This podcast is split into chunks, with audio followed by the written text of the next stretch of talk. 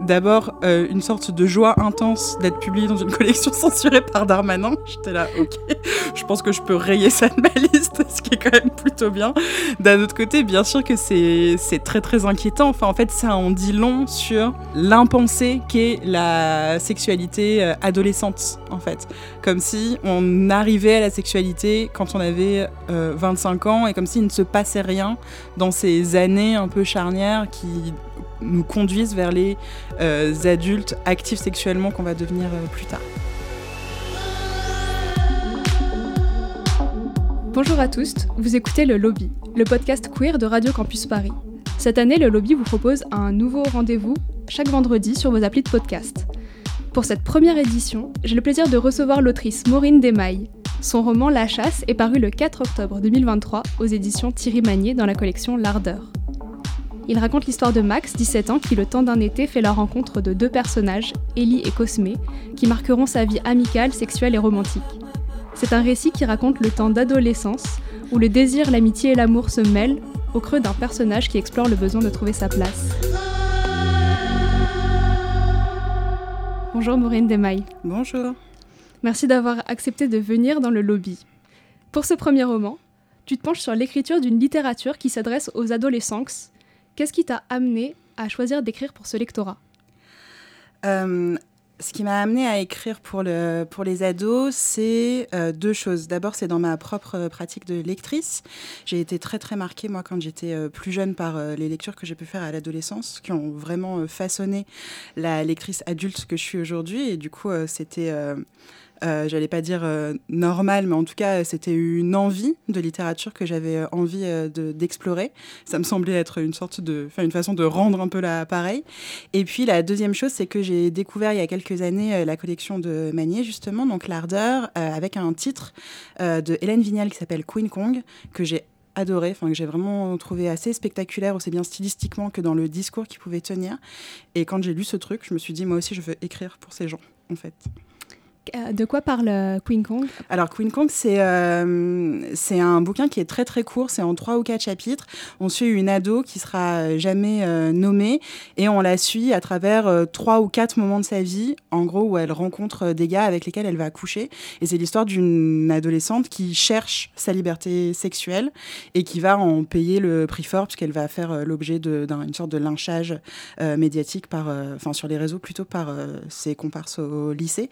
Et du coup c'est euh, cette histoire de révolte, en fait, tout ça sur fond de, euh, en plus, euh, prise de conscience politique et tout ça, parce qu'il y a tout un truc avec une ZAD à côté qui est en train de se monter à côté de chez elle. Enfin, bref, donc on a ces trois récits, trois temps, en fait, de sa vie sexuelle, de ses débuts jusqu'à une forme d'aboutissement un peu serein. Et c'est vraiment, vraiment assez, assez bien, quoi. Enfin, même parfait, quoi. Moi, j'adore ce livre. En avant-propos de ton roman à toi, tu décides de euh, de t'adresser au lectorat euh, et de lui proposer de se positionner ou non sur la question du genre du personnage de Max et, si, et leur demander si cela va finalement influencer l'histoire. Euh, qu'est-ce que tu voulais créer chez tes, chez tes alors, ce que je voulais créer, c'est en fait, j'ai dans l'idée, moi-même en tant qu'autrice et en tant que lectrice aussi, que euh, un roman, la lecture d'un roman, c'est une collaboration entre la personne qui a écrit le bouquin et la personne qui va le lire. Euh, et du coup, il y a toujours une part d'appropriation de la part du lecteur, de la lectrice, de, des personnages, etc. C'est un truc qui est assez théorisé dans les études de réception, etc., etc., dans les études littéraires, machin. Euh, à part les livres dont vous êtes le héros, et jamais l'héroïne par ailleurs, mais c'est un autre débat. À part ces bouquins-là, les lecteurs, lectrices ont assez rarement l'occasion de prendre vraiment un peu le pouvoir, entre guillemets, sur leur lecture du livre. Donc ça m'intéressait en fait, en enlevant cette donnée du personnage de Max, de leur dire c'est à vous de faites du personnage ce que vous voulez en fait. Vous en faites un garçon, vous en faites une fille, vous en faites ni l'un ni l'autre, vous en faites ce que vous voulez, mais ça vous appartient en fait. Moi, c'est pas une décision que j'ai prise en tant que en tant qu'autrice. Donc c'était une façon pour moi de d'inclure vraiment euh, les lecteurs lectrices du bouquin dans le processus de lecture. Et euh, par rapport à cette question de, donc, du, genre qui n'est jamais, euh, jamais énoncé, tu choisis une, écriture épicène pour mhm. vraiment accompagner la, bah, la, description de Max. est-ce que tu t'es questionné sur le besoin d'inclure des points médians ou de marquer plus, de manière plus visuelle cette question justement de, de la, de la non-présence du genre La question du point médian, elle a été en fait, elle, évacué assez vite par l'écriture. En fait, comme le bouquin est écrit à la première personne, euh, ça a résolvé d'une certaine façon cette euh, question-là. Euh, sinon, effectivement, par contre, la question s'est posée de façon indirecte quand il a fallu qu'on rédige la quatrième de couverture ou l'équipe de com ou l'éditrice quand elle a travaillé sur le texte qui accompagne le bouquin pour les services presse, etc. Où là, ils étaient un peu plus en galère parce qu'il y avait plein de moments où ils se rendaient compte que à la troisième personne, la question est beaucoup plus difficile à évacuer. C'est un peu le propre de la langue française. Donc ils ont été obligés de recourir euh, à cette grammaire-là, en fait. Moi, à l'écriture du roman en lui-même, la question s'est pas tellement posée. Euh, voire même le genre a disparu assez facilement de la voix de Max. C'est-à-dire que je me suis pas, j'ai pas conçu le personnage comme étant un garçon, une fille ou tout ce qui est possible entre ces deux dans, dans ce spectre. Et ensuite j'ai caché quelque chose. J'ai j'ai pas la donnée et l'écriture a pu suivre assez facilement.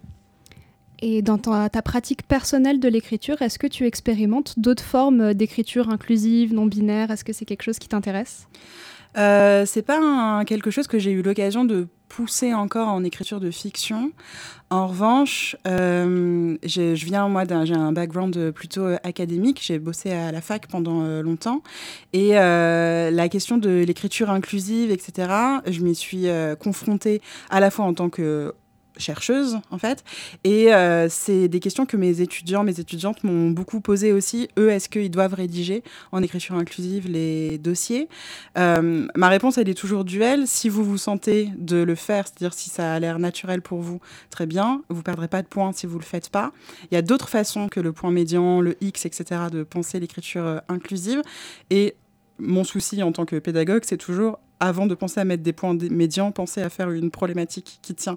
Parce que euh, chez les étudiants, il y a souvent, euh, et je dis les étudiants à dessein, parce que les, étudiants sont un peu plus attentifs à ce genre de truc, euh, il y a souvent un truc qui ressemble un peu à mettre la charrue avant les bœufs, c'est-à-dire qu'on a l'impression que parce qu'on a mis des points médians, on a écrit un texte féministe, alors qu'en en fait, très souvent pas du tout. Donc euh, j'essaye de les inciter à aller euh, réfléchir plutôt dans le, la chair de leurs analyses en fait ou de leur façon de problématiser plutôt qu'avant d'aller sur, euh, sur la forme. Donc c'est une question qui est, qui est compliquée. Mais en tant qu'autrice chercheuse, là oui, je, je, mets tout en écriture inclusive avec point médian et tout ça. Et d'ailleurs, bah, tu mentionnais ton background. J'ai lu que tu entretiens un lien fort aux images à travers l'analyse filmique. Ouais. Euh, est-ce que ici, se tourner vers euh, plutôt du texte euh, t'a permis de donner une liberté concernant les représentations? C'est une bonne question. En fait, moi, j'ai un lien plutôt fort comme euh, tu dis, à l'analyse filmique parce que c'est ma formation euh, universitaire. J'ai fait des études de ciné, euh, j'ai fait, je suis allée jusqu'à la thèse, etc. Donc j'ai pratiqué, c'est un exercice que j'ai pratiqué pendant assez longtemps. Je suis devenue adulte avec les films et avec la pratique de l'analyse filmique, donc ça m'accompagne. Ça a fait beaucoup évoluer, je pense, mon écriture parce que ça lui a donné une dimension. je je suis pas sûre que mon écriture ait une dimension très visuelle, ça c'est pas à moi de décider, mais en tout cas ça ça a déterminé la façon dont je séquencer, par exemple. Euh, je, fais beaucoup de moi, ce que j'envisage comme des raccords cut, on passe d'un espace à un autre sans forcément, euh, sans forcément euh, qu'il y ait une phrase du genre le lendemain chez ma grand-mère. Ce genre de trucs, c'est des trucs que je, dans lesquels, je taille, j'enlève ça dans, le texte parce que voilà, je trouve que ça encombre. et après, au niveau de, des représentations, c'est-à-dire que le texte en lui-même autorise une indétermination euh, physique des personnages avec lesquels on travaille, euh, qui, euh, a priori, amène plus de liberté. C'est-à-dire que... J'aime pas trop dire plus de liberté parce que c'est comme si on faisait une sorte de gradation entre ce qui relève de la représentation littéraire et ce qui relève de la représentation filmique. et je, je, pense que voilà, les deux agissent sur des terrains qui sont, qui sont différents. Mais en tout cas, cette indétermination physique visuelle euh, qui est induite par euh, le texte, elle a facilité pour le coup là, dans le cas de la chasse, fin du roman, euh, la mise en place du personnage de Max. Ça aurait été les questions auraient été très différentes s'il avait fallu écrire un scénario avec cette histoire, par exemple. J'ai l'impression que ça se retrouve aussi beaucoup dans, bah, dans la description des rapports sexuels, du, désir, qui est effectivement très... Enfin, on, ne met pas de genre et en fait, on n'en a pas besoin. Et euh, je rapproche ça d'un texte que tu as écrit sur ton, sur ton blog furaxo.wordpress.com où tu as consacré un article à l'écriture de la sexualité. Et tu parles notamment de, du chapitre Sex Talk de Dorothy Allison où elle parle aussi de déconstruire les, les imaginaires sexuels lesbiens à travers le texte, euh, là où le visuel la déçoit tout le temps, et mm. c'est quelque chose que tu, que tu partages aussi? Bah, euh, moi, je suis une lectrice tardive de Allison. J'ai vraiment découvert ça euh, il n'y a pas très longtemps, justement, quand je travaillais sur la chasse et où je cherchais en fait un peu qui avait écrit sur la sexualité et comment et quel discours avait été produit là-dessus. Donc c'est là, là, à ce moment-là, que je suis tombée sur, sur ce texte-là, que je trouve absolument merveilleux. Elle, ce qu'elle explique là-dedans, c'est que euh, l'imaginaire sexuel a été un peu façonné par l'hétérosexualité, y compris euh, l'imaginaire euh, visuel, et qu'une façon de se réapproprier cet imaginaire-là, ça passe par euh, le texte en partie. Bon, elle dit pas que ça, mais elle dit ça aussi. Et euh, une autre question qu'elle euh, qu'elle explore et qui me semble vraiment passionnante, c'est la place du texte précisément dans le sexe. En fait, elle dit les relations sexuelles, quelles qu'elles soient, sont remplies de mots en fait qu'on a tendance à passer sous silence dans les représentations, quelles qu'elles soient, même les représentations littéraires. Les personnages ne parlent pas en fait, alors que on dit partout communiquer, mais communiquer ça commence par parler, donc mettez-vous à parler les gars en fait. Euh, du coup, euh, pour ça, c'était intéressant parce qu'au moment en fait où on parle de mettre en mots la sexualité, on parle d'écrire la sexualité, etc. Enfin bref, donc c'était plein de questions qui me, qui me semblaient vraiment, euh, vraiment opérantes quoi, pour, pour réfléchir. Toujours dans ce même article, tu mentionnes l'ouvrage Romance mm. d'Arnaud Catherine, euh, et tu dis, je cite, Quand j'avais 14-15 ans, je dormais dans les bras et les cheveux de ma meilleure amie. Elle me racontait des histoires de cul avec mes chanteurs préférés. Et il a fallu que je lise Romance l'hiver dernier pour comprendre ce que ça voulait dire. Euh, qu'est-ce que tu as trouvé en fait dans, cette, euh, dans ce texte que as, qui t'a... Ah bah, j'ai trouvé que j'étais lesbienne. ça a le mérite d'être clair. pour le dire très très la, découverte de, de, ce roman euh, d'Arnaud Catherine, c'est. Euh, en fait, vraiment, si. Bah après, c'est pas de sa faute. Je veux dire, il pouvait pas écrire ça il y a 20 ans. S'il avait écrit ça il y a 20 ans, ma vie aurait été beaucoup plus simple.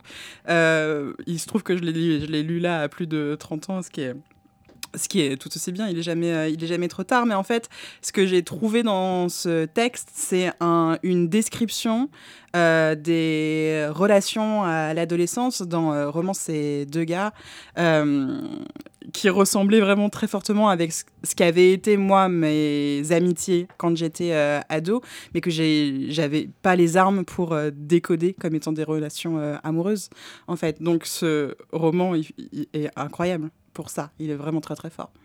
Bah écoute, si tu as envie d'en lire un petit extrait. Ouais, euh, carrément. Alors, euh, pour euh, juste situer, enfin quelques mots pour situer l'extrait dans, le, dans le roman, on est à peu près à la moitié. le narrateur est, est, ami avec un gars qui s'appelle Octave depuis, depuis qu'il est né. En fait, c'est vraiment son pote d'enfance, c'est le fils de la meilleure amie de sa mère. Et il n'identifie pas trop ce qu'il ressent euh, pour, euh, pour Octave et Octave est très loin d'identifier aussi ce qu'il ressent pour lui. Euh, ils partent en vacances avec leur mère, donc à quatre, comme ils sont partis mille fois, sauf que cette fois, pendant les vacances, ils vont se rapprocher physiquement pour la première fois. Et donc, le moment que je lis, c'est cette, cette première fois, en fait.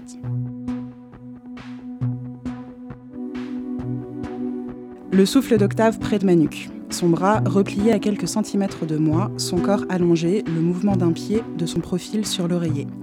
Et puis, sans que je sache comment ça arrive, je sais juste que ça arrive, sa main se pose à plat au bas de mon dos. Une poignée de secondes. Elle remonte le long de ma colonne, elle redescend, j'ouvre les yeux, je suis tout à fait réveillée à présent. Je ne sais pas ce qui se passe et en même temps je le sais très bien. Je sais que tout ne tient qu'à un geste, celui de me retourner vers Octave, ce que je fais. À partir de là, tout va très vite. Il me serre contre lui, je le serre aussi, nos bouches se cherchent, se trouvent, nos lèvres se collent, nos langues se parlent pour la première fois, Ce n'est pas du tout comme à la piscine quand il m'avait réanimé en me faisant du bouche à bouche. Là, son souffle a un parfum dont je ne savais rien. Je connaissais son haleine depuis le temps, mais pas le parfum de son souffle. Le souffle vient de loin, du ventre, et ce parfum m'étourdit. Nous bandons l'un contre l'autre. Je retire son caleçon, il retire le sien. Sa bite se colle sur mon ventre, elle est chaude, je la caresse. Sa peau est douce. Je quitte la bouche d'Octave, j'embrasse le bas de son cou. Ses mamelons, son nombril, je respire ses poils. Je prends sa bite dans ma bouche, sensation d'un litchi sur ma langue. Le suce, Octave gémit, m'encourage, puis c'est lui qui me le fait. Oh my god, un truc de fou. Je caresse sa nuque à bascule, puis j'ai encore envie de l'embrasser. Je veux encore sa bouche, je veux tout, encore, encore, encore.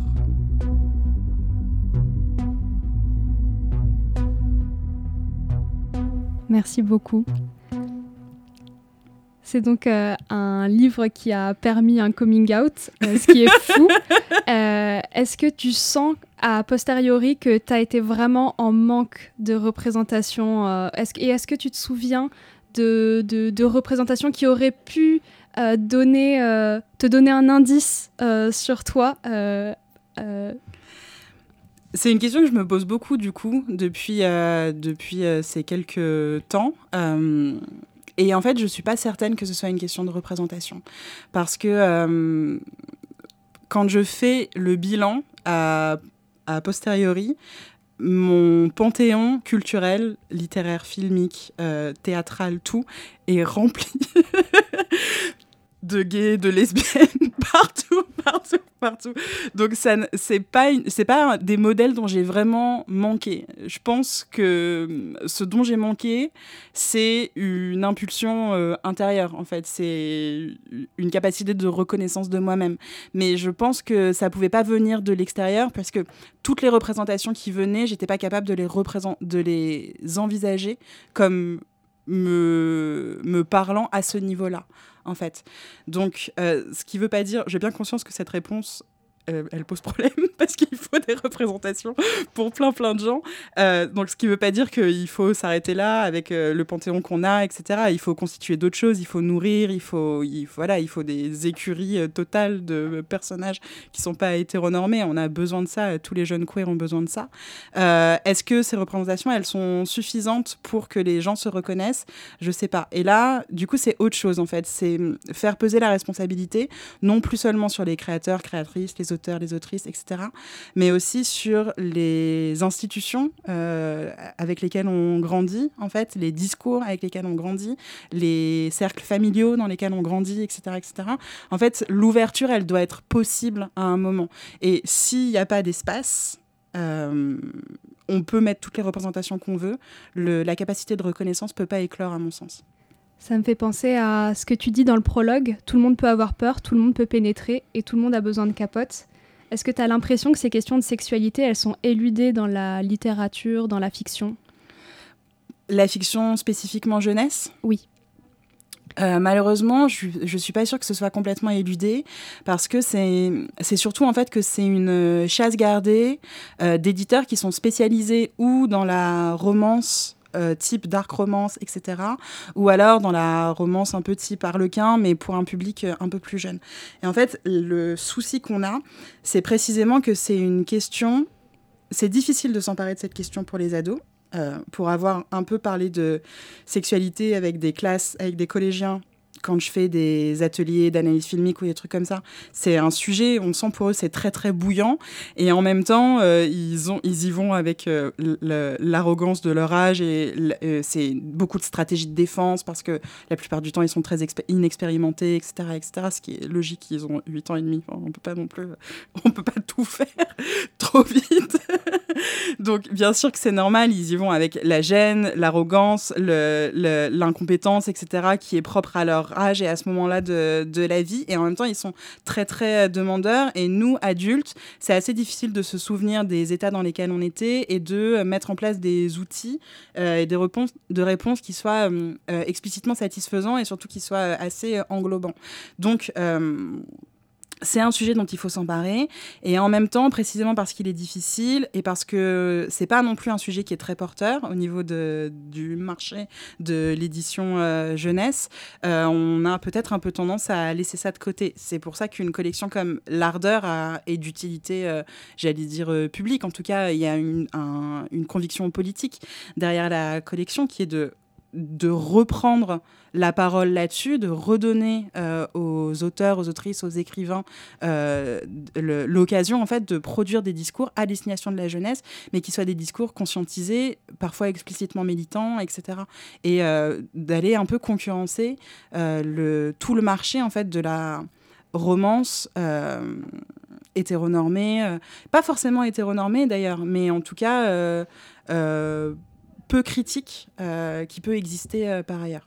En parlant de ça, il y a eu l'interdiction à la vente euh, par le ministère de l'Intérieur du roman Bien trop petit de Manu Kos, qui a été publié également euh, dans la collection L'Ardeur. Et ça en dit long donc sur euh, ce tabou toujours présent sur des questions de sexualité chez les adolescents. Quelles ont été tes réactions vis-à-vis de cette, cette nouvelle? Alors ma réaction a été double d'abord euh, une sorte de joie intense d'être publié dans une collection censurée par Darmanin. J'étais là, ok, je pense que je peux rayer ça de ma liste, ce qui est quand même plutôt bien. D'un autre côté, bien sûr que c'est très très inquiétant. Enfin, en fait, ça en dit long sur l'impensée qu'est la sexualité euh, adolescente, en fait. Comme si on arrivait à la sexualité quand on avait 25 euh, ans et comme s'il ne se passait rien dans ces années un peu charnières qui nous conduisent vers les euh, adultes actifs sexuellement qu'on va devenir, euh, qu'on va devenir plus tard. donc il y a une forme de pruderie, en même temps c'est aussi une forme d'opportunisme politique. Et au moment où Darmanin crée la polémique autour de ça, il sait très bien que pendant qu'on parle de ça, on ne parlera pas d'autre chose. Donc il y a aussi une forme de cynisme en fait à à, comment dire, à agiter ce drapeau-là de, la pornographie, etc., etc. Ce qui est un peu, euh, ce qui est un peu ridicule. C'est à la fois triste, en fait, de constater une telle... Euh, une telle tiédeur, enfin en tout cas une telle, un tel déni euh, des autorités publiques sur cette question de l'éducation à la sexualité.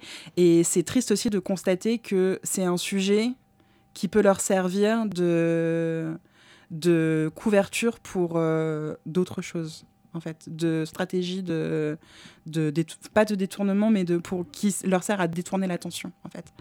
Alors que c'est un sujet très très sérieux.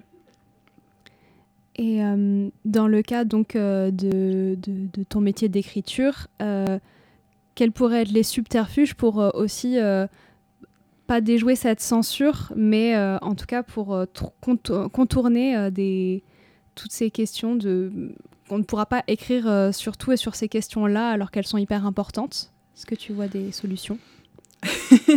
je sais pas, je pense qu'une une, grande partie du travail vient en fait de l'engagement des éditeurs. Enfin, c'est-à-dire que s'il y a des éditeurs comme, euh, Thierry Magnier qui lancent des collections comme ça, euh, d'une certaine façon, il y a beaucoup d'espoir. Et en outre, il y a aussi beaucoup de romans jeunesse qui sortent dans des collections euh, tout à fait régulières et pas du tout estampillées comme étant explicitement des collections sur la sexualité, qui portent un discours sur la sexualité. Le roman de Catherine en est, un exemple. Euh, il y en a d'autres. Euh, une autrice comme Joanne Richoux, par exemple, elle travaille euh, beaucoup. Alors, elle, à ma connaissance, en tout cas, elle travaille avec des personnages qui sont hétéros, mais c'est des personnages qui sont sexuellement actifs elle pose la question de la place qu'a la sexualité dans, dans la vie des personnages avec lesquels elle travaille, enfin des personnages qu'elle crée dans ses romans et tout. Donc, les, je pense que c'est une sorte de double mouvement. À la fois, il y a un. Euh, il faut que les auteurs, les autrices s'emparent de ce sujet, et je pense qu'ils ou elles le font euh, avec les armes qui sont euh, les leurs et, et avec prudence et intelligence. et en même temps, il faut que les éditeurs suivent, et je pense que en vrai, je pense que la porte, euh, elle est ouverte. Euh, il y aurait un troisième niveau qui est euh, la diffusion, en fait, de ces, de ces discours-là, de ces textes-là, de ces livres-là. C'est-à-dire que c'est propre à tout secteur culturel et c'est propre pour le livre en particulier. Les livres peuvent exister si le travail des écrivains ou si les livres en fait ne sont pas euh, euh, visibles dans l'espace culturel au moment de leur sortie, au moment de tout, etc. Euh, finalement, les discours, ils ont beau exister, ils restent cachés parce qu'ils s'actualisent pas, parce qu'ils sont pas lus, etc., etc. donc, c'est aussi la responsabilité de des institutions qui gravitent avec les publics, enfin qui gravitent, qui travaillent avec les publics jeunes, d'aller chercher ces textes-là, etc. Mais en vrai, je le vois là pour euh, euh, mettre un pied dans ce microcosme, euh, les gens sont très très actifs et les, les, gens se démènent vraiment pour, pour faire advenir des choses, des choses belles. Mais après, ils sont, ils sont tout seuls face à des institutions qui, elles, n'ont pas encore engagé de travail très critique sur, sur les modèles sociaux qu'elles diffusent, etc. Donc, c'est une question qui est, vraiment, qui est vraiment très très compliquée. En tout cas, le le silence est pas forcément un manque de représentation. Ça peut être aussi euh, parce que ces représentations-là, elles n'ont pas été encore déterrées, parce qu'elles n'ont pas encore rencontré leur, euh, leur public. Mais depuis longtemps, hein, vraiment, les auteurs jeunesse travaillent et font un travail remarquable là-dessus. Vraiment. C'est pas parce qu'ils parlent à des enfants qu'ils qui parlent à un public innocent et ignorant, en fait. C'est un truc d'adulte, ça, de croire que les, que les enfants savent rien. Mais les enfants savent beaucoup de choses concernant, donc tu vas continuer à écrire euh, pour ça? Euh, bah oui, moi je, je, vais essayer de continuer à écrire le plus longtemps possible. Euh, moi j'ai très envie d'écrire depuis très très longtemps. Donc là c'est très très émouvant de voir que le livre soit sorti sur un, un sujet pareil, que ça a accompagné aussi un mouvement, de, un shift à 180 degrés dans ma propre vie et tout. Donc, euh, c'est assez émouvant que le livre existe. Euh, après, euh, je, travaille sur un nouveau projet qui, j'espère, pourra voir le jour, etc. donc, on va essayer de, oui, on va essayer de durer dans ce milieu. Et puis, et puis de, de, continuer dans ce, dans, ce, dans ce milieu de la littérature jeunesse qui permet en fait euh, beaucoup de choses. La littérature jeunesse a pour mérite de se poser explicitement la question du public auquel elle s'adresse, ce qui n'est pas forcément le cas de la littérature blanche dite pour adultes. Littérature pour adultes, on a tout de suite l'impression qu'on parle de littérature porno, mais juste de littérature régulière, blanche, Gallimard, etc. etc.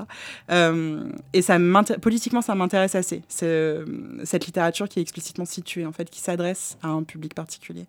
Donc, euh, donc plus longtemps je pourrais être là, mieux ce sera pour ma vie personnelle.